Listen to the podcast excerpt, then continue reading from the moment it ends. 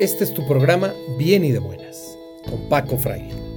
Quisiera platicarte algo que le sucedió a México allá en el siglo XIX. Don Carlos María Bustamante, presidente de México, es el primero que se le ocurre la necesidad de utilizar el ferrocarril para transportar mercancía, principalmente de la Ciudad de México al puerto de Veracruz y del puerto de Veracruz a la Ciudad de México.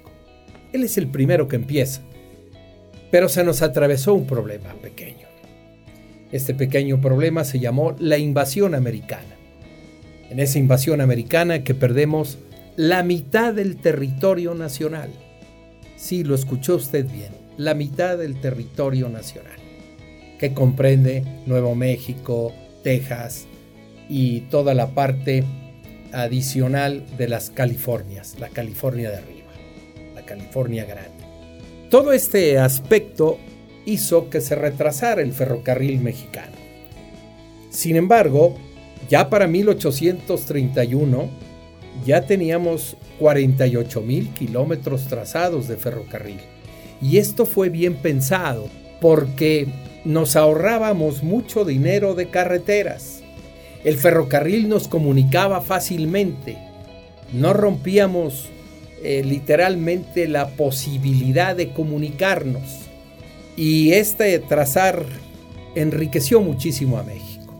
Posteriormente llega don Benito Juárez y le mete ganas al trabajo de generar eh, mayores vías de ferrocarril. Y don Porfirio no se diga terminamos con 165 mil kilómetros de vías férreas. Esto era muy interesante, pero fíjense la importancia que tenía el ferrocarril en aquel tiempo. Era tan grande que los norteamericanos estaban urgidos en hacer en el istmo de Tehuantepec un ferrocarril.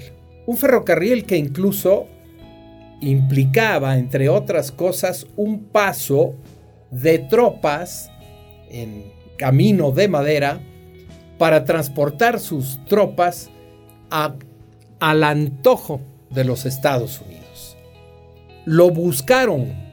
La parte de la invasión, la parte del apoyo que le dan los liberales norteamericanos al propio Benito Juárez, implicaba perder prácticamente el istmo de Tehuantepec, al igual que la soberanía de California, por eso no les extrañe que el señor Trump vuelva a hacer la propuesta de que por qué no le vendemos California. Es, es, un, es una obsesión por, por ganar terreno. Este es el concepto norteamericano. Nunca lo debemos de perder de vista. Si ellos pueden darnos un zarpazo, nos lo van a dar. Pero volvamos a esto. Pero no se conformaban con esto, sino que habían planeado tener un ferrocarril que iba de Guaymas a Nogales. Imagínense esto, de Sonora a Nogales, eh, si que cruzaba prácticamente el territorio nacional, ahí querían una vía. Pero querían otra vía, que era de Camargo Matamoros a Mazatlán. Véanlo ustedes en el mapa y, y el sentido que se da es que nos iban a partir el país literalmente en cuatro partes. La primera, perdiendo la soberanía de California, de lo que hoy conocemos como Baja California y California Sur. Y vamos a perder adicionalmente el istmo de Tehuantepec. Pero si ustedes agregan estas dos vías de ferrocarril, entonces íbamos a perder literalmente tres cuartas partes del territorio, porque en este momento si se hubiera dado esa situación, pues indiscutiblemente que hubiéramos tenido ya una separación territorial mexicana. Por eso, cuando a don Porfirio los norteamericanos lo presionan con toda la fuerza de que le surgía el istmo de Tehuantepec, don Porfirio les dice que no, y no, y no. Fue muy valiente Porfirio en ese sentido. No cedió territorio alguno. Pero volvamos al ferrocarril. La Revolución Mexicana es el mejor ejemplo de lo para qué sirve un ferrocarril. El ferrocarril fue el medio de transporte en la Revolución Mexicana. Con esto pudieron las tropas de Pancho Villa llegar eh, prácticamente de, de la parte norte del país, del Paso, Texas, a Durango y de Durango repartirse literalmente hasta llegar a la Ciudad de México por la vía del ferrocarril. El ferrocarril se convirtió en el medio de transporte de los revolucionarios. Esta es la importancia del ferrocarril nacional. Posteriormente, ya en el siglo XX, eh, se nos olvidó el ferrocarril propiamente o se empezó a reducir. Las vías de ferrocarril siguen ahí. En su gran mayoría siguen tiradas en, en el territorio nacional. Se siguen utilizando algunas vías por algunas compañías incluso norteamericanas y mexicanas. Pero lo importante de esto, esta iniciativa de los señores diputados, a mí no me parece mal, siempre y cuando tengamos precauciones. Porque los norteamericanos, si nosotros les planteamos que para cruzar sus mercancías ya no tienen que bajar hasta Panamá, sino que lo pueden hacer a través del istmo de Tehuantepec, puede despertarles otra vez el gran interés de quitarnos ese territorio. Ojo, no es que esté yo pensando, eh, soñando que no lo pueden hacer, al contrario, siento que para ellos podría ser una gran aventura hacer el istmo de Tehuantepec, que por eso no lo hizo Porfirio, por eso se impidió de muchas maneras hacerlo, hoy se tiene la intención de hacer.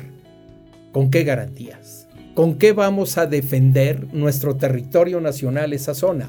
Porque estos señores en un momento de conflagración o un momento de problemas con Venezuela o con cualquier otro país, tranquilamente lo usan y después nos piden permiso. Ha sido la costumbre norteamericana lamentablemente. Y en el siglo en el siglo que estamos viviendo, los norteamericanos no son muy respetuosos de tales circunstancias. Ellos piensan en geopolítica, en lo grande. Esta, este cruce sería sensacional. Pasaría mucha mercancía, extraordinarias cantidades de mercancía, pero tenemos que tener cuidado qué vamos a hacer para cuidar ese territorio. La otra, que la mayor parte de las mercancías se transporten por ferrocarril, me parece excelente. Es el medio más barato. Es una máquina que jala cientos de toneladas, miles de toneladas. Esto es sensacional. Me parece muy bien. Empujemos los ferrocarriles de carga. Oye, los ferrocarriles de pasaje para conocer algunas regiones, por ejemplo, de la sierra de Chihuahua y demás, hay un tren panorámico que es sensacional. Eso está muy bien. No, si vamos a poner un ferrocarril, hay que ponerlo de exactamente del río Suchiate a la frontera norteamericana, que cruce el territorio nacional, que en unas cuantas horas estemos de un lado al otro porque el tren viaja a la velocidad de 250 300 kilómetros por hora, como ya lo tienen hoy los japoneses y los chinos, que nos permita llegar de un lado al otro con mucha facilidad, me parece extraordinario. Nada más que hay que recordar un tema. Tanto China, tanto Japón, tanto el mismo España que ha desarrollado en, mucho el ferrocarril y que me parece bueno, está subsidiado. Hay que gastar mucho dinero en él este tren Maya que se quiere hacer va a estar subsidiado, va a costarle dinero al pueblo.